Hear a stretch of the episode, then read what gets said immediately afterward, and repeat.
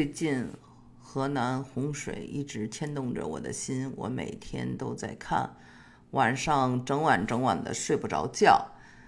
那么，因为2017年我在美国休斯顿也经历了一场洪水，我在我的节目中也跟大家讲过。那么今天呢，我想从一个比较实用的角度，再跟大家呀分享一些具体的细节。因为现在呢，世界上哈。极端的天气越来越多，没有一个地方呢是安全的，大家呢都要学会保护好自己。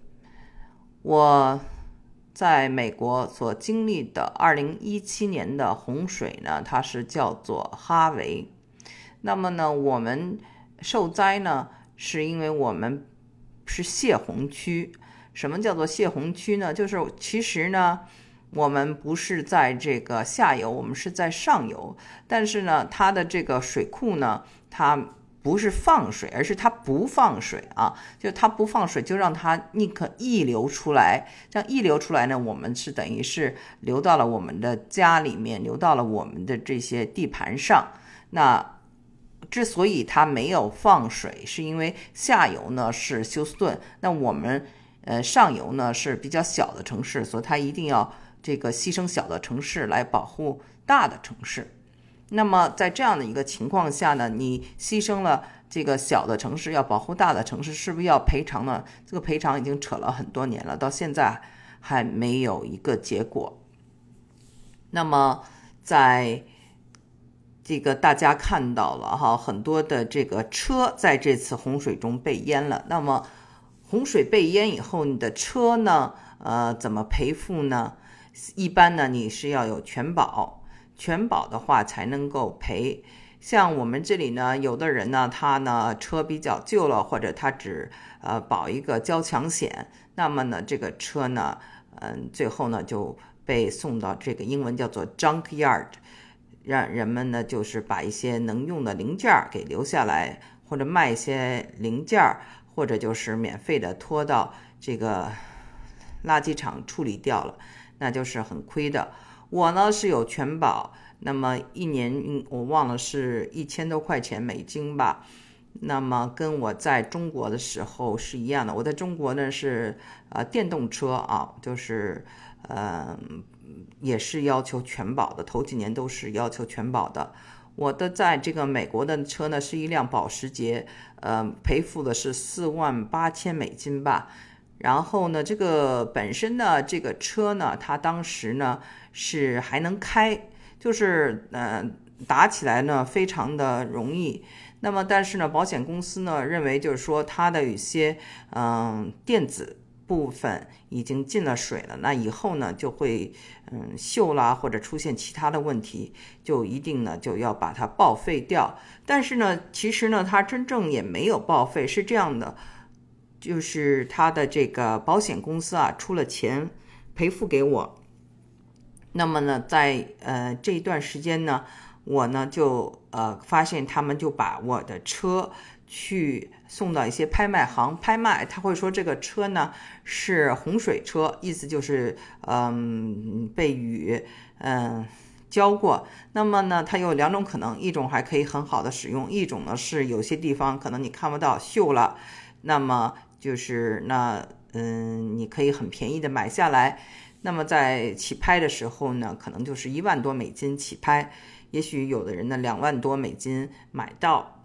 我曾经也想过再去把我的这个车呢给买回来，但是仔细想过了，就是，嗯，这个，因为呢，嗯，进了水，你不知道它哪些零件将来就又。有了问题，而且呢，呃，在美国修啊德国车是很贵的，呃，我们这个保时捷呢，它换轮胎啊，还有它各种修都比别的车贵很多，所以呢，也在美国呢开一辆好车真的是没有必要。嗯，一个呢就是它是，比如说你要赛车可以，那我们知道其实德国车呢它的舒适度。也不一定就比美国车好多少，美国车还是很很有舒适度的。当然了，它会费油啊，或者是容易比这个德国车会坏的快一点。但是总的来说呢，在美国呢，你开德国车呢，就是有一种尊贵、一种身份，给谁看呢？这边呢，你如果开太好的车，还容易招人。所以我仔细想过这问题，就没有再把我的这个车买买回来。而且我觉得老天大概是要告诉我，以后不要再开，嗯，这种车。人要低调一点嘛，所以我就嗯没有再把这个车赎回来。那么就说了哈，嗯，我们当时呢就是嗯看到这个水进到家里了以后，开始呢没进家之前是进到这个小区里面啊，道路上，道路上呢呢很多的那个美国人他没有经验，因为我们这个小区从来没有被淹过嘛，所以呢他呢很多小孩在那儿还游泳。那这时候我就想跟大家说，有了一次经验，你会发现。从水在这个脚脖子或者到进家门，啊，他可能花很长时间。从从家门再往上升，那就速度越来越快。所以我们看到呢，就是啊，有的车呢，呃，就是开始他说只是到了这个呃脚下，就到最后呢，到了这个肚子上，等再到了这个。嗯，胸口就速度加快了，所以洪水呢，它的速度会越来越快。这一点呢，大家一定要做好这个充分的准备。你觉得还已经呃到了脚面上了，就是非常危险的一个信信号。如果一旦进家了，它就是要把家整个全要淹了的。那在这样的情况下呢，第一个选择就应该是把一些重要的东西带走，撤离。啊，有些东西呢还可以放到楼上。这样的话呢，撤离呢，呃，就有几种危险的可能。一种就是说，本身的这车这个水里头有很多的污染，有大肠杆菌，还有一些这个病菌，还有可能呢，我们这里有这种鳄鱼啊，有各种这种动物啊等等。所以呢，撤离的时候是呃能坐船是最好的。再一个呢，嗯，还有就是要穿一种靴子或者是一种衣服，就是能够。防这种电，因为有可能呢，如果这个最怕的就是在这个洪水中呢触电。我们这里呢就是伤亡呢都是很都是因为触电这个被电死的。那么当然了，就是也有人是被洪水这个呃卷走了的。但是卷走了的呢，因为我们这个地势比较平，所以呢，它只要呢憋住气呢，它还是可以。活下来的，但是如果触了电就非常危险。那么，在这个最好的办法是做这种船走，呃，胶皮艇啊，或者各式呃各样的这种啊设备得有。那么我们知道哈，中国的这个国内这个政府。速度很快，还有这个解放军啊，还有士兵啊，这些协助我们这边的政府呢，一个是小政府，它的这个嗯动员呃能力啊，就是没有那么快，也没有还要做各种投票等等，就很慢，所以这个应急呢，就是嗯过程比较的缓慢，在这样的情况下，完全。就要靠这种义工，叫做 volunteer work。那么义工呢，嗯，他们也许很多人都是自己遭受过洪水，所以在第一时间就开往这个灾区来这个营救大家。那我们确实是被这种啊，就是啊，义工开着他们的这种船给接走了的。那么接走以后，就是去哪儿？就是你逃生，你逃哪儿？啊，你把这些家里东西都带上了，你去哪儿？那么我们现在看到，哈，就是在河南也有很多的这个学校啊开放。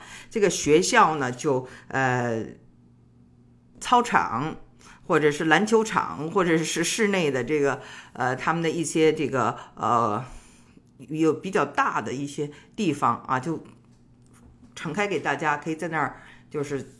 睡觉啊，然后可以去领水啊，领吃的呀。那么，那很快也有很多的这种啊，就是义工组成的这种呃义工队，接受一些呃其他的人的援助。那么我们在那里面就有很多人援助，比如说牙刷、牙膏啊，然后那个披萨饼啊，还有嗯饮用水啊等等啊，还有给小孩的玩具啊。嗯，大家呢就都铺在地上睡觉啊，嗯，这这样子呢，就是一个这个临时的这么一个收容站吧。那在这样的情况下呢，就是很多的义工呢，他是呃开车送人接送啊，在大雨的这个时候呢，他们开着他们的这种比较高的呃这个卡车，还有呢就是开船，就这种人呢，就是在那个时候是冲在第一线的。还有就是一些消防人员真的是很累，但是这边的消防人员是人手不够的啊，所以呢，那个没有义工是不可以想象的。在这之后呢，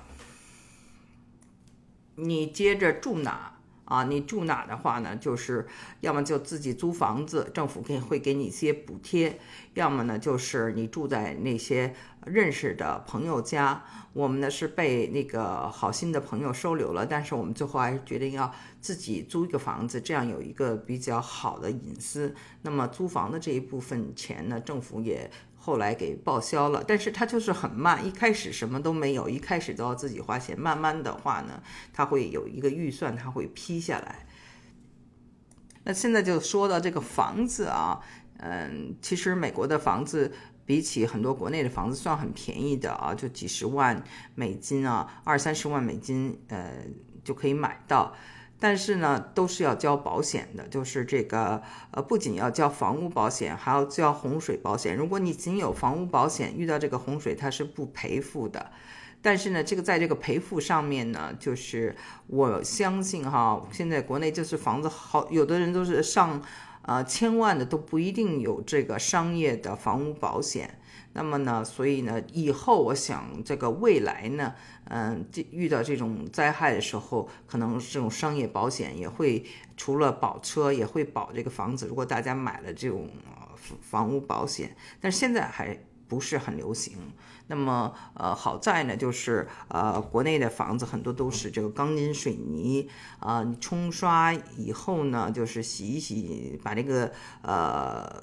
雨停了以后，把这个除一些淤泥啊，还能够重新再住。不像我们这边啊，这个房子如果一旦的被淹了，那整个就要切墙，因为墙里面都发霉了，把墙切掉，重新切，就像重盖一样。我们知道美国的那个前总统啊，卡特，后来的这些年呢，他就是专门为这个飓风受灾的呃这些老百姓盖房子啊，去很多的。这个受灾区帮着盖房子，这是一个很大的一个项目。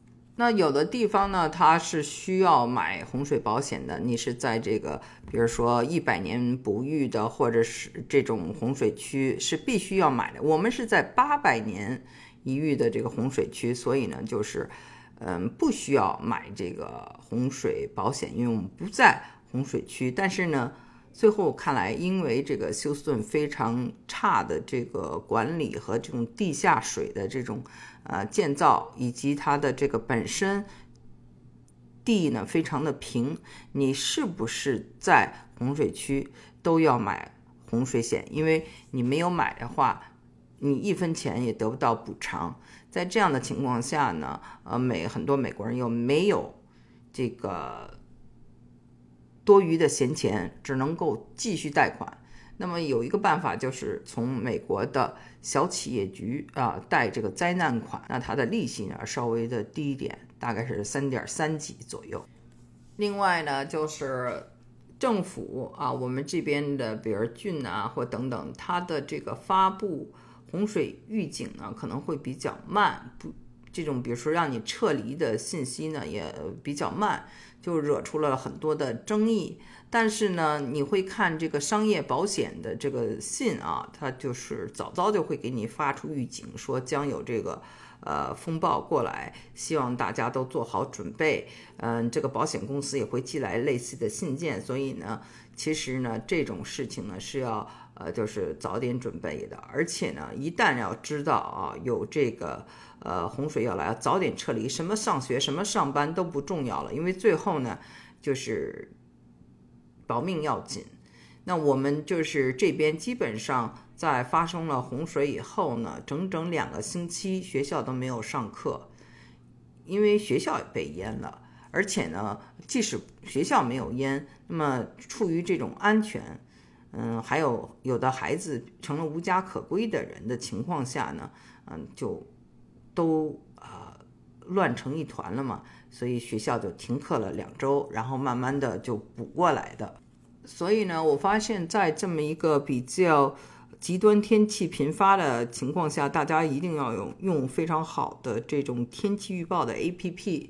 像我在这里用的这个天气预报的 APP，几点钟会下雨？嗯，接下来这个雨会下多长时间，都非常详细的记载。然后雨的这种呃多少呃毫升啊，都会讲的。这个呃还有呢，附近的这个水库啊，它的这个高度也可以实时监测。这些呢都要自己操心，因为呢。这个地方政府呢是老百姓选出来的，你有可能选聪明人，有可能选笨人。那么呢，到时候呢，呃，他们做出的任何决定是对是错，可能会直接影响到你的这个判断。所以呢，很多人就相信自己，自己做出判断。有这么多的信息，他们呢就会都会实时的监测。我呢有一个就是租客，他呢就早知道这个。呃，风暴会来，会造成这个洪水，他就把这个一些值钱的东西带走了，开着车出门了。剩下东西，他说该淹就淹吧，他也改变不了命运，到时候只能索赔，对吧？就向政府索赔。那么政府呢，他有可能赔偿你，也有可能不赔偿你，那也跟你的这个保险公司。呃，有关。如果保险公司赔了，那政府就不再赔了。那么政府赔呢，一定是说，呃，是你是呃只有这么一个住宅，你的这个呃住宅，或者你不管是你租的还是你买的哈，唯一的这个住房的地方出现了这种呃问题。但是如果是你有好几套房子，他就只管这一套。那么受灾的农田。呃，可以呢，专门到农业部去申请贷款或者灾难的这种贷款，也是低息贷款。除了这个政府，还有很多的这种慈善机构，还有这种非政府机构，他们呢也会提供帮助。所以呢，大家呢也要知道怎么去找他们。这个呢，我在。之前的一期节目叫做《如何跟慈善机构打交道》中呢介绍过，而且在以前呢我就洪水问题呢跟大家谈了几期节目，我希望大家都能去听一听。那么这期呢就算一个补充，也是我嗯对这个河南所发生的这个洪水有感而发，把。在美国这方面的一些做法呢，介绍给大家，也不是说美国的做法就好，美国的做法很多是非常糟糕的。但是呢，我想分享一下，等于是互通有无吧，大家也总会有一点帮助的。好，那我以后想到什么再跟大家分享。今天的节目就先做到这里。